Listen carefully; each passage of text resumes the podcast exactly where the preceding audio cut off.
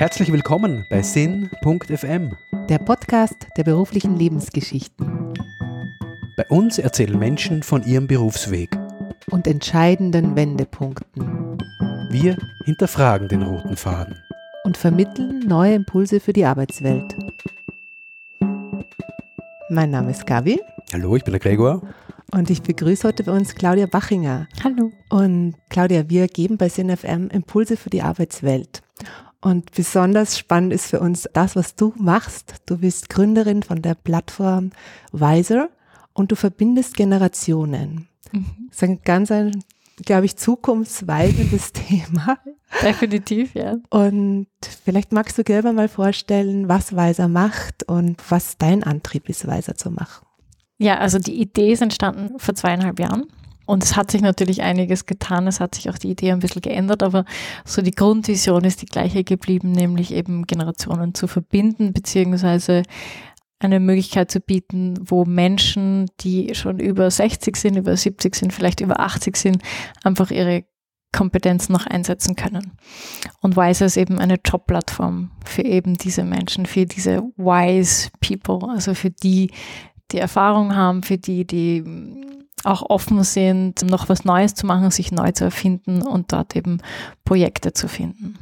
Ich finde, ihr habt das so einen sehr schönen Slogan auf der Seite, weil wir gemeinsam weiser statt alleine älter werden wollen. Genau. Ist es das, was du auch beobachtet hast? Genau. Also mein Antrieb, äh, um auf deine Frage zurückzukommen, mein Antrieb, das zu machen, ist wirklich das Thema Alterseinsamkeit anzugehen, soziale Isolation ganz allgemein, also nicht nur bei den Jungen, wo sie ja auch definitiv vorherrschend ist, aber auch bei den Älteren. Und dass man eben da die Brücke schlagen kann.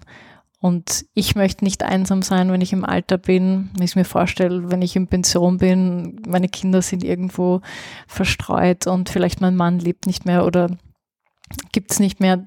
Also ich möchte einfach diese Vorstellung angehen, dass man im Alter nicht isoliert leben muss, sondern auch noch was Cooles machen kann. Und du gehst auch davon aus, dass es ein Schatz ist, der so an Erfahrungswissen prinzipiell auch nutzbar ist. Genau. Immer aktuell. Genau, also was ich dann gemacht habe, also ich hatte diese Idee aufgrund eben meiner Oma.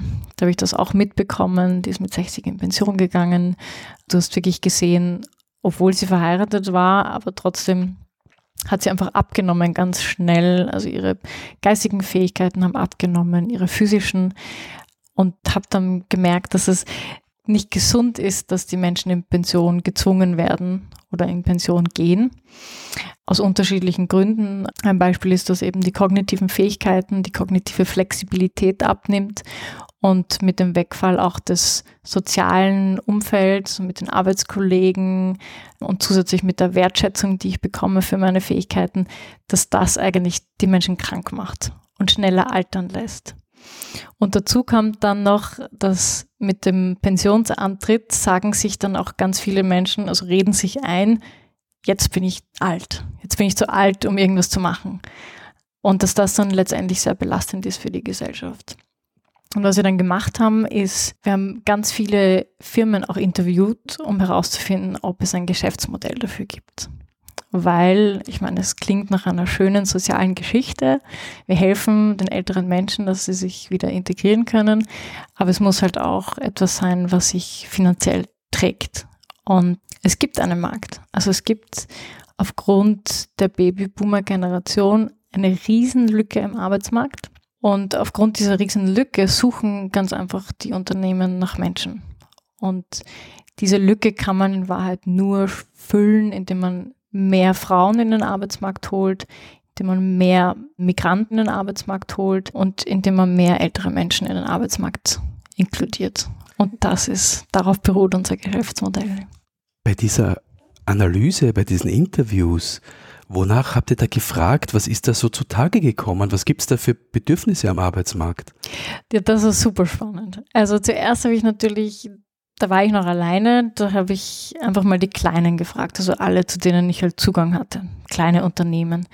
Und da ist einfach einmal grundsätzlich nur ein Bedarf an Arbeitskräften da. Da geht es noch nicht einmal um Kompetenzen. Ich meine, Verkaufskompetenzen werden immer gesucht, aber da geht es ganz einfach nur darum, dass sie Arbeitskräfte finden. Und das geht jetzt vom Erdbeerverkäufer und Spargelverkäufer bei einem Bauernhof bis hin zu wirklichen zum Beispiel Sales-Strategen oder so. Und was wir dann gemacht haben später, ist die Konzerne auch zu interviewen. Also die Erste Bank, die Novomatic, die Unica-Versicherung, Ikea oder wo wir halt Zugang hatten. Und da war es schon sehr spannend zu sehen, also dass das Thema zum Teil noch gar nicht angekommen ist und zum Teil total. Also da geht es sehr auseinander. Das heißt, bei IKEA zum Beispiel ist das Thema Diversität überall. Ja, also Diversität wird dort gelebt, steht in der Unternehmenskultur und so weiter. Aber dass Diversität auch bedeutet, unterschiedliche Generationen einzustellen, das war ihnen irgendwie nicht so bewusst. Bei anderen Firmen, die machen es ganz aktiv, dass sie regelmäßig schon auch wirklich ihre eigenen Pensionisten zurückholen, entweder weil sie das Wissen brauchen oder weil sie ganz einfach Bedarf auch an Arbeitskräften haben und für Projekte die Personen zurückholen. Ja, und dann manchmal, und das war dann sehr personenabhängig, haben wir schon auch wirklich gehört, na, also alte Menschen sind ja nicht innovativ und können den schnellen Wandel ja nicht mitmachen und so weiter. Und das waren aber dann absurderweise oft Menschen, die selber eigentlich in diesem Alter waren. Das heißt, das war jetzt, äh, keine Ahnung, ein 60-jähriger Manager oder Personalchef, der mir dann sagt, ja, eigentlich wollen sie nur jung und dynamisch einstellen, weil das ist quasi das, was sie jetzt brauchen. Und da geht dann sehr oft dieses Selbstbild und Fremdbild auseinander. Das heißt, diese Menschen sehen sich dann selbst als Ausnahme. Sie selber sind zwar schon 60 und super fit und super innovativ. Aber alle anderen 60-Jährigen und alle Pensionisten sind ja alt. Sind ja alt quasi. Was hast du denn jetzt selber im Zuge deiner Erfahrungen mit älteren Menschen, die du in den Arbeitsmarkt vermittelst, selber gelernt? Was war denn da so dein bisheriges Learning oder dein Eindruck? Was ich gelernt habe, ist definitiv ein bisschen ruhiger zu sein und ein bisschen mehr Geduld zu haben. Auch die Susanne, die bei uns ist, die könnte in zwei Jahren in Pension sein. Und seit sie da ist, merke ich schon, dass einfach so eine gewisse Ruhe auch ins Team gekommen ist. Und ich glaube, das ist auch ein riesen Mehrwert für viele ähm, junge Unternehmen zum Beispiel. Also die Susanne hat einfach schon viel gesehen und weiß einfach, okay, das ist jetzt gar nicht so schlimm und wenn irgendein Drama ist oder für mich fühlt es sich an wie ein Drama oder eine Katastrophe und für sie ist es einfach halt ja, ein kleiner Schritt zurück, aber dass es trotzdem nicht die Katastrophe ist. Das lerne ich schon täglich. Wie wird es angenommen? Sind da aus diesen Forschungsinterviews schon Kundenverhältnisse entstanden? Wie geht's dir? Wie geht's euch da im Unternehmen am Markt? Die Interviews waren das eine, dass sich dann aber wirklich eine Partnerschaft entwickelt und wie ich ein Kunde daraus wird, ist noch einmal eine ganz andere Geschichte. Das heißt, die Sales-Zyklen, nicht jetzt nur bei uns, bei vielen anderen ähm, Startups ist es ja auch so, dauern wirklich sechs bis zwölf Monate. Und jetzt unterschreiben wir gerade einen Vertrag eben mit einem Großkonzern, die auch ihre eigenen Pensionisten, die bei ihnen in Pension gehen, dann auf unserer Plattform quasi sich registrieren können und dieser Großkonzern dann auch Zugang zu seinen eigenen Pensionisten hat. Cool, Gratulation. Ja, also das ist halt ein super cooles Projekt. Aber das hat halt quasi fast ein Jahr gedauert, dass wir das jetzt unterschreiben. Ja, und sonst von denen, wo wir natürlich viel schneller Erfolge sehen, sind die KMUs, also die kleinen und mittleren Unternehmen. Da trifft die Entscheidungen auch der Geschäftsführer und es muss nicht durch zehn verschiedene Schleifen durch, um eine Unterschrift zu kriegen. Kann man genau. das branchenmäßig verorten, wo da schon mehr Offenheit, Bereitschaft ist? Ja, ganz eindeutig der Handel hat den größten Bedarf da kommen auch wirklich die Konzerne auf uns zu. Also da sind wir nicht einmal aktiv, proaktiv auf die Unternehmen zugegangen, sondern die sind zu uns gekommen. Das heißt, da gibt es einfach den größten Arbeitskräftemangel. Um welche Positionen geht es im Handel? Immer um den Verkauf. Verkauf und Kundenservice. Kundenserviceberatung. Und genau. wie ist das dann umgekehrt jetzt für Leute, die bei euch auf der Plattform sind? Ist das auch ein Angebot, was sie für sich als attraktiv sehen? Das ist durchaus was, was sie gerne machen weil man auch wissen muss, dass die oberste Motivation, um in der Pension noch zu arbeiten, der soziale Kontakt ist. Das heißt, Verkauf oder alles, was direkt mit Menschen zu tun hat, Verkauf, Beratung, Kundenservice, das ist etwas auch, was unsere Silver Ager, wie wir sie ja bezeichnen, also was unsere jungen Pensionisten auch wirklich gerne machen. Das heißt, das Matching funktioniert auch sehr gut. Das funktioniert durchaus gut. Was noch sehr gut funktioniert, ist Buchhaltung. Also lustigerweise gibt es keine jungen Menschen, die Buchhaltung machen. Und dementsprechend ist das auch eine sehr gefragte Position auf, auf Seiten der, der Unternehmen, von groß bis klein. Buchhaltung, Controlling, also was sehr viel Genauigkeit auch verlangt und wo einfach das Interesse bei den Jungen auch nicht so da ist. Das ist beim Verkauf auch sehr ähnlich. Verkauf haben uns die Firmen gesagt, wollen die Jungen nicht machen. Die Jungen möchten gerne Online-Marketing und vielleicht noch irgendwie Social Media Marketing machen, aber eigentlich so den direkten Kundenkontakt mit Menschen scheuen die Jüngeren eher. Interessant. Und dementsprechend, das ist quasi dann auch äh, ein Grund, warum die Firmen durchaus interessiert sind an, an äh, älteren Arbeitnehmern, weil die ganz im Gegenteil eigentlich den sozialen Kontakt schätzen und suchen und Spaß daran haben. Ich bin jetzt gerade neugierig, ich würde gerne einen Blick zurück machen, wie du jung warst. Ich meine, du bist noch total jung, aber jetzt so. 32. wie bist du dahin gekommen, wo du jetzt bist? Was hast du vorher gemacht? Was hast du gelernt? Ja, ich habe einen sehr bunten Lebenslauf. Ich habe eigentlich Sprachen studiert und Kommunikationswissenschaften. Povi habe ich auch mal studiert, Politikwissenschaft, weil ich einfach nie wusste, was genau mein Ding ist. Also ich war so vielseitig interessiert. Ich war grundsätzlich am Musikgymnasium, war dann sehr lang so äh, in klassische Musik verliebt. Das wollte ich aber dann nicht beruflich machen. Dann eben habe ich gemerkt, hm, Sprachen, da bin ich sehr begabt, wahrscheinlich auch wegen dem musikalischen Gehör. Ähm, habe dann das gemacht und über die Sprachen war ich dann plötzlich, bin ich plötzlich auf einem Filmset gestanden und habe dort übersetzt und habe dann gemerkt, okay, Film ist eigentlich cool. Da kann man Geschichten erzählen, da kann man irgendwie auch kreativ sich einbringen. Und dann war ich plötzlich beim Film und habe das weiterverfolgt. Und irgendwann war ich dann eher vom Spielfilm beim Dokumentarfilm und bin drauf gekommen, dass Filmschnitt, dass ich dafür eine Gabe habe. Das heißt, ich war vor, bevor ich Weißer gemacht habe, war ich Cutterin und Redakteurin und habe im Dokumentarfilme, Reportagen und so weiter für ATV, ORF und so gemacht. Und was mich dann unter anderem auch inspiriert hat, waren nicht nur die Geschichten von den einzelnen Menschen, die mir da untergekommen sind, sondern halt auch die sozialpolitischen Themen. Und eine Doku, die wir gemacht haben, da ging es um das Thema Zukunft, Trends und das Thema Zukunft der Arbeit, also wie wird der Mensch überhaupt in zehn Jahren arbeiten, wo werden wir noch gebraucht werden, was übernehmen die Maschinen. Das hat mich fasziniert. Es hat mich auch fasziniert, warum Leute welche Jobs machen. Äh, das heißt auch, warum Leute so viele Jobs machen, die sie eigentlich hassen. Und Silver Society war, war noch ein weiteres Recherchethema. Und dann ist mir, damals war ich 29, ist mir bewusst worden, hm, das ist eigentlich ein Megathema und keiner geht das auch wirklich an.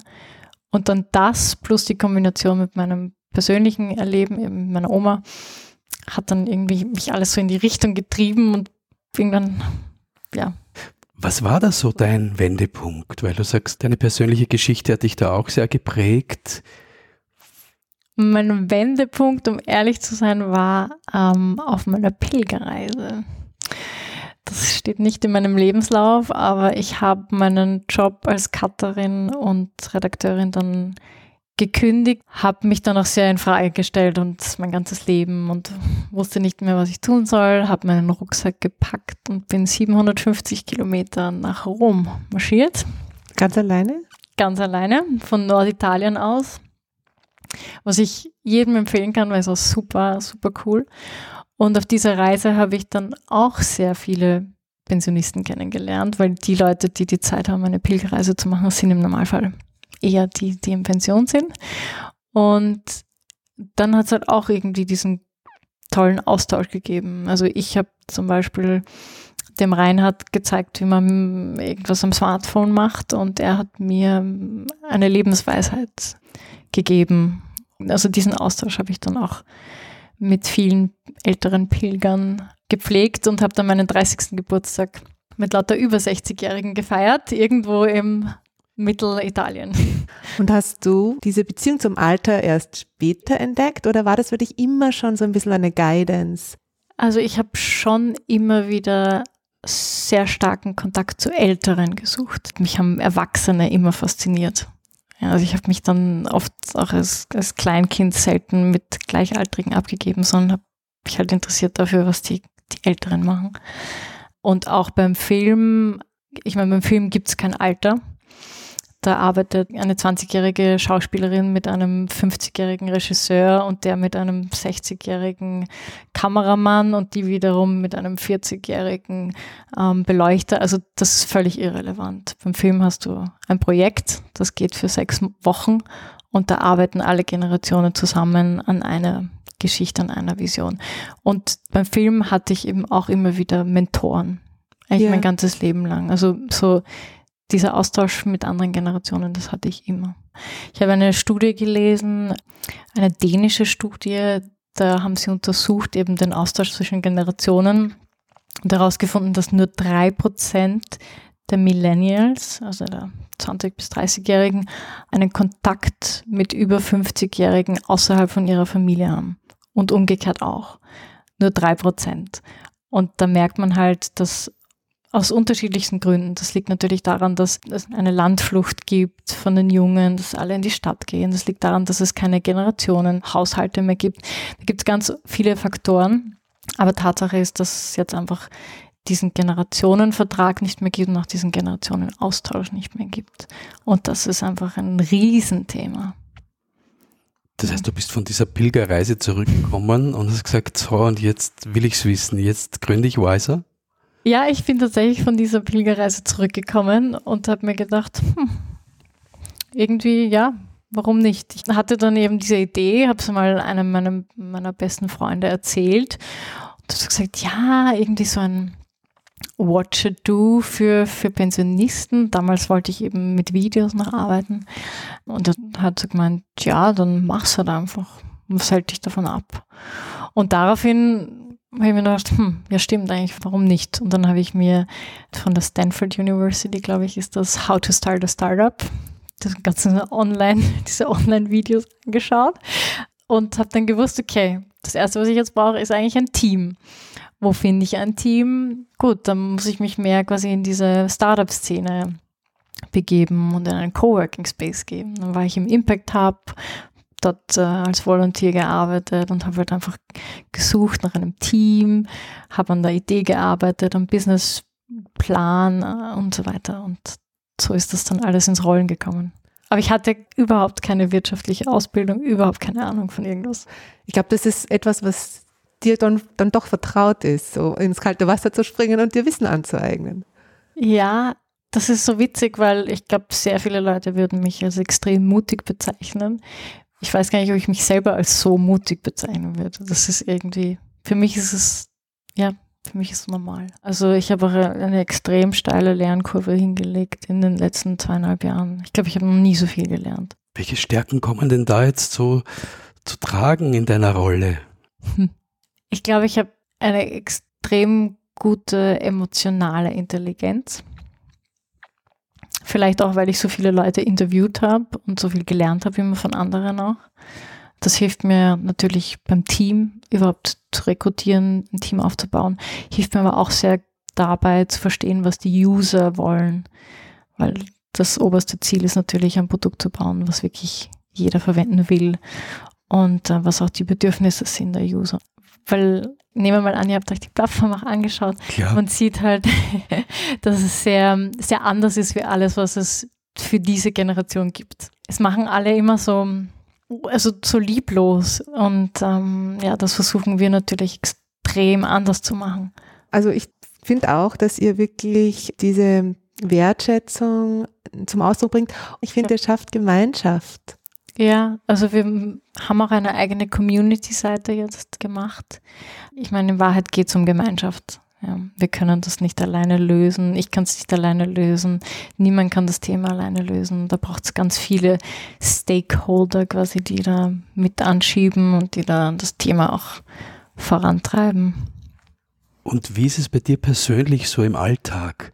Du hast vorher erzählt, dass du dir früher auch nicht vorstellen konntest, dass du in den Flow kommst, wenn du in einem Cutting-Raum äh, Videoschnitt machst. Was ist es jetzt, was für dich Flow-Gefühl erzeugt? Wie bekommst du es? Wie spielt sich das ab bei dir? Ich glaube, Flow-Gefühl habe ich dann, wenn ganz viele ähm, Meetings auch passieren. Also wenn mein ganzer Tag mit einem Schnips vorbei ist.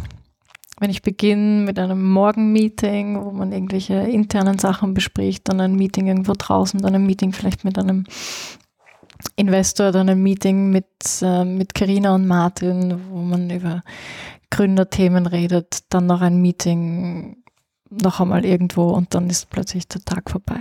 Ich glaube, das ist momentan so, wie mein Tag vergeht und was mir auch echt Spaß macht. Ja. Wo so Zeitlöcher entstehen sozusagen. Ja, genau. Ansonsten natürlich die kreativen Phasen, wo ich dann einfach mir Musik in die Ohren gebe und an irgendwelchen strategischen Themen arbeite. Du bist ja. aber auch digital affin. Ja. Habe ich ja, ja. schon erkannt. also, schon sehr, ja. Hast du dir da auch viel selber beigebracht? Ja, wobei das hatte ich eigentlich immer.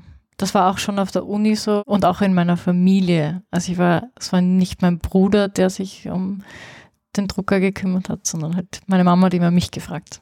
Ich habe noch eine Frage an dich, so was du ja selber lebst in deinem eigenen Team, dass du auch hier die Generationen verbindest mhm. und es auch für dich als sehr wertvoll äh, erlebst, äh, weil du einfach sagst, da kommt eine Ruhe rein, eine Lebenserfahrung. Würdest du das anderen Startups auch empfehlen? Oder was beobachtest du in der Startup-Szene? Ja, ich würde es jedem empfehlen.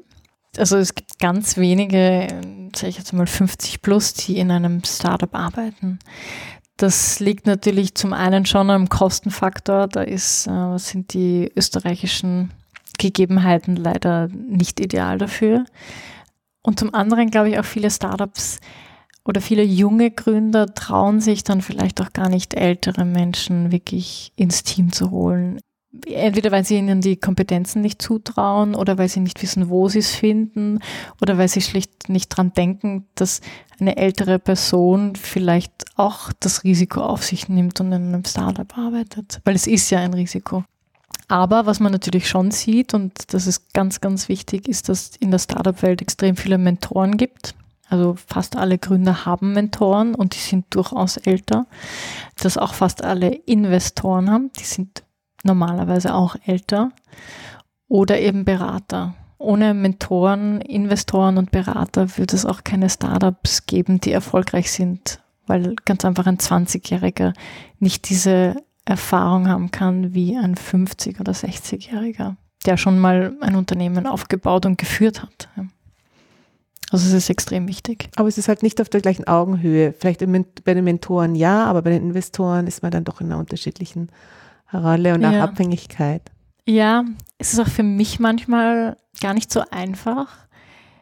Wenn du jünger bist und ein jüngerer Manager sozusagen bist oder ein, ein, ein Leader oder wie auch immer man das bezeichnet dann, und du musst dann mit deinen jungen Jahren und mit deiner wenigeren Erfahrung eine ältere Person führen, unter Anführungszeichen. Ja, man muss sehr viel reden auch, sich sehr viel austauschen und es gehört auch ein bisschen Überwindung dazu. Für die Jüngeren auch, genauso wie für die Älteren. Dass es da einfach, ja, dass man sich einfach auf einer Augenhöhe auch begegnet. Weil der Ältere hat vielleicht mehr Erfahrung in manchen Gebieten, aber muss auch akzeptieren, dass viele Ideen und viele innovative ähm, Technologien dann halt von den Jüngeren wiederum kommen und mhm. umgekehrt. Also es braucht sehr viel ja, Gespür und auch eben emotionale Intelligenz, glaube ich, für jung wie für alt. Wie könnte denn dein beruflicher roter Faden in der Zukunft ausschauen? Wo hm. geht die Reise hin? Wenn du dir jetzt vorstellst, dass du vermutlich, so wie ich dich jetzt einschätze, bis ins hohe Alter arbeiten wirst. Ja. Weil das so elends langweilig wird. Das Unternehmerische wird nie mehr weggehen. Ich glaube, einmal Unternehmer, immer Unternehmer. In welcher Form sich das dann manifestiert, auch mit dem Alter, kann ich noch nicht sagen, aber mein Partner, mein Freund ist auch äh, Unternehmer Und wir überlegen schon so manchmal, ja, wie ist das dann mit 80, wenn wir dann vielleicht Vorträge halten oder irgendwelche jüngeren Startups oder junge Unternehmer unterstützen oder so. Also das, ja, das Unternehmerische wird nie weggehen und möchte ich auch nicht. Ja, da höre ich raus, dass es da noch neue und noch mehr Ideen ja. geben könnte. Ja, also zumindest in Form von Consulting oder Mentoring oder so Wissen weitergeben dann auch. Ja. Also dieser Wissensaustausch, ich glaube, das, das bestimmt einfach schon immer mein Leben und wird wahrscheinlich immer bestimmen. Das war jetzt auch so der Gedanke, der mir zu dir gekommen ist. Also es geht ja auch so um Wisdom, Weisheit. Genau. Und ähm, ich glaube, dass du das selber da gerade auf einem Weg bist, wo du das wirklich auch so vergrößerst, dass du in der Rolle sein wirst, äh, genau. das wieder zurückzugeben. Ja, das wäre der Wunsch. Das wäre der Wunsch, dass ich mich selber dann einmal auf meiner eigenen Plattform anmelden kann. die dann jemand anderer betreibt. Inzwischen. Genau, die dann schon längst verkauft worden ist. Und andere Unternehmen. Genau, das wäre natürlich das Optimum. Liebe Claudia. Wir bedanken uns herzlich für dieses Gespräch. Danke. danke euch. Ganz viel Erfolg. Dankeschön. Wir bedanken uns fürs Zuhören und freuen uns darauf, mit euch auf die Spur von weiteren Karrieregeschichten zu gehen. Alle Interviews findet ihr auf unserer Website sin.fm.